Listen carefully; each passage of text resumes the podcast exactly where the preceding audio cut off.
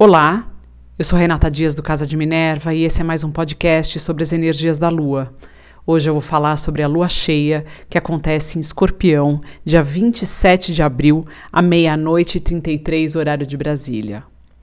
Essa lua cheia em Escorpião acontece a 7 graus desse signo, então ela ilumina a casa onde você tem esses 7 graus de Escorpião. Escorpião tem a ver com transformação, intuição, cura, eliminação, segredos, poder.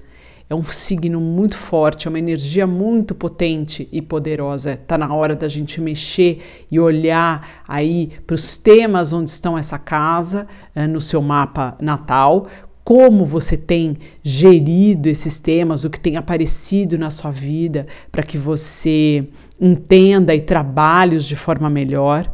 Ao mesmo tempo, é importante uh, a gente olhar o que tá, o que nos traumatiza, o que nos machuca, o que a gente esconde também para baixo do tapete. Isso também pode vir aí à luz de alguma forma e a gente precisa uh, primeiro enxergar para depois procurar ajuda para resolver. É importante resolver isso. A gente não pode deixar essas coisas se acumularem. É, indevidamente ou indeterminadamente também. Outra casa importante que vai ser acionada nessa lua é onde você tem touro, principalmente 7 graus de touro, onde está o Sol. No signo de touro, a gente também tem Urano, Vênus e Mercúrio. Então, a energia da materialidade, da, das posses, corpo, daquilo que a gente ama, da valorização daquilo que a gente tem, é, a nossa energia de persistência, a nossa energia de uh, vontade de manter uh, aquilo que nos é importante, ela também é muito forte. E tanto o escorpião quanto o touro, eles estão sendo desafiados de alguma forma por Saturno. Saturno, aquele planeta que todo mundo reclama, por quê? Porque ele pede seriedade, comprometimento, uh, dedicação uh, e tudo que a gente coloca né, seriedade, comprometimento, dedicação, ele permanece, ele se torna uh, perene na nossa vida. Então, ao mesmo tempo que precisamos eliminar aí o desnecessário aquilo que nos traumatiza, que a gente precisa curar e usar nossa intuição, a, a gente também precisa aprender a valorizar o nosso corpo físico, a nossa alimentação, a gente precisa valorizar o que a gente tem, a nossa casa, o nosso espaço, cuidar dele da melhor forma possível, ao mesmo tempo a nossa comunicação comunicação, focar naquilo que é realmente importante para que a gente materialize coisas na vida e cuidar do, de quem a gente ama, quem está próximo, quem a gente precisa valorizar, né? A nossa família, amigos, uh, tudo que é ligado a afeto, a gente precisa olhar e ver o que realmente é importante ser mantido, que já pode ser eliminado. A lua cheia lá sempre ilumina e ela mostra para gente muitas vezes aquilo que a gente não precisa mais e a gente precisa ter um olhar desapaixonado para isso, para que a gente faça o exercício necessário da eliminação daquilo que não nos faz mais bem, o que é muito difícil muitas vezes, principalmente quando a gente tem muita energia de terra, a gente quer manter e segurar tudo que tem, mas nem tudo que a gente tem ainda nos serve. Então, ter esse olhar crítico. Uh, o Saturno vai pedir muito isso também, né? Uma revisão, é, um cuidado maior e, e, e uma ordenação é, de alguma forma para que a gente realmente fique só com aquilo que nos é importante, que nos vai servir para alguma coisa. O que nos atrapalha precisa ser eliminado. A mesma coisa com sentimentos, emoções, uh, traumas, questões antigas, enfim, que precisam ser resolvidas e serem eliminadas de alguma forma. O regente dessa lua é Plutão. E é muito interessante como o céu ele, ele, ele é muito conectado. Nesse dia, no dia da lua cheia, dia 26, em alguns lugares tá, essa lua já começa no dia 26, em outros, aqui no Brasil, por exemplo, à meia-noite do dia 27. Então tem aí essa energia do dia 26 e 27, mas Plutão nesse dia ele fica estacionário. O que, que é isso? Ele para para ele começar um movimento de retrogradação. Então a gente começa de novo uh, a revisão de Plutão, que tem a ver com as nossas estruturas de vida, a materialidade, aquilo que a gente já está acostumado, eh, governos, grandes empresas, bancos, enfim, toda essa energia volta a ser revisada ou necessária, ou a necessidade de revisão, principalmente nesses últimos graus agora. Eh, a gente, ele, ele fica estacionário quase a 27 graus de Capricórnio, ele volta. Uh, eu não sei exatamente, acho que ele vai até 24, 25 graus, acho que no máximo ele volta a andar, enfim. Uh, Plutão aí com o seu movimento lento, poderoso uh, e preciso para que a gente faça o trabalho necessário na casa onde a gente tem esses graus de Capricórnio.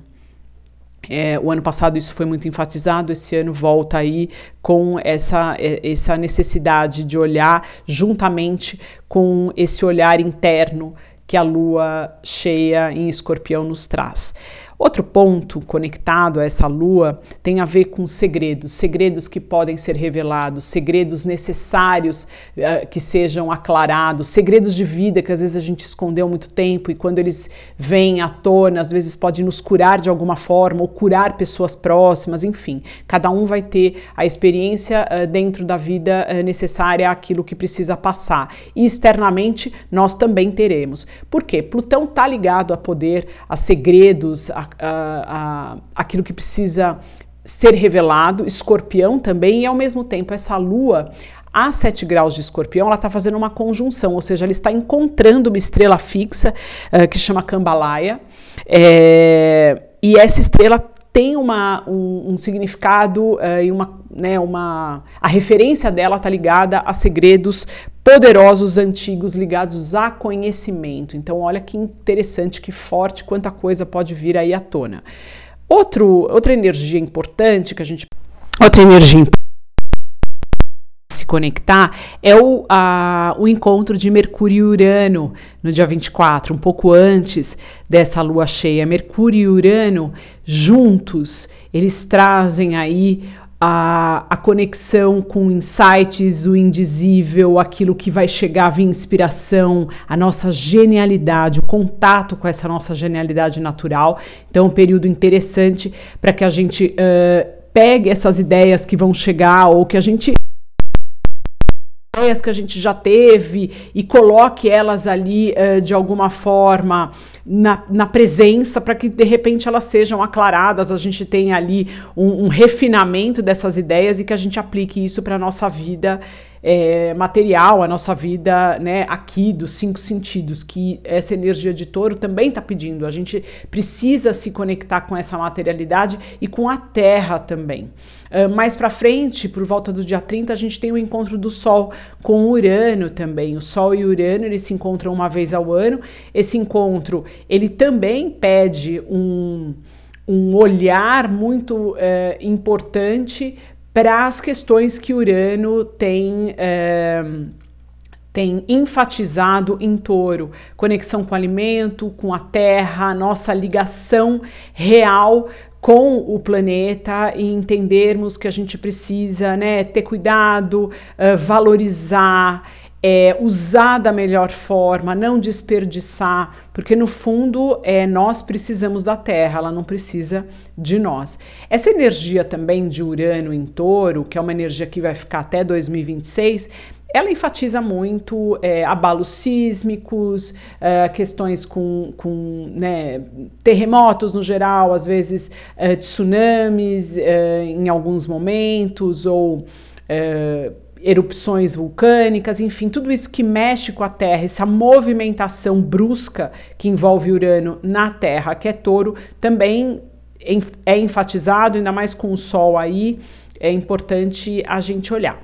E por último, é a energia de Marte entrando em Câncer. Marte é sempre a energia do guerreiro, a coragem, o desafio, a assertividade, uh, o, e, o, ego também, o egoísmo de fazer para si, de se, né, de se colocar sempre em primeiro lugar.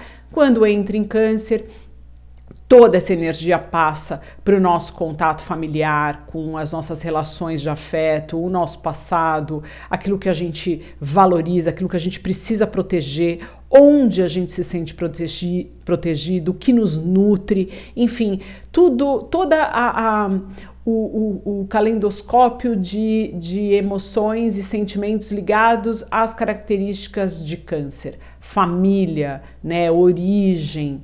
Então é interessante que a gente passa a ter um pouco mais de energia para cuidar daquilo e daqueles que nos são muito importantes, caros e aquilo que a gente ama de verdade. Então também é uma energia muito bonita, é uma energia de acolhimento e é entender também que somos todos partes é, da mesma família, somos todos um, então por que não usar um pouco dessa energia para fazer algo que impacte a todos de forma benéfica, enfim.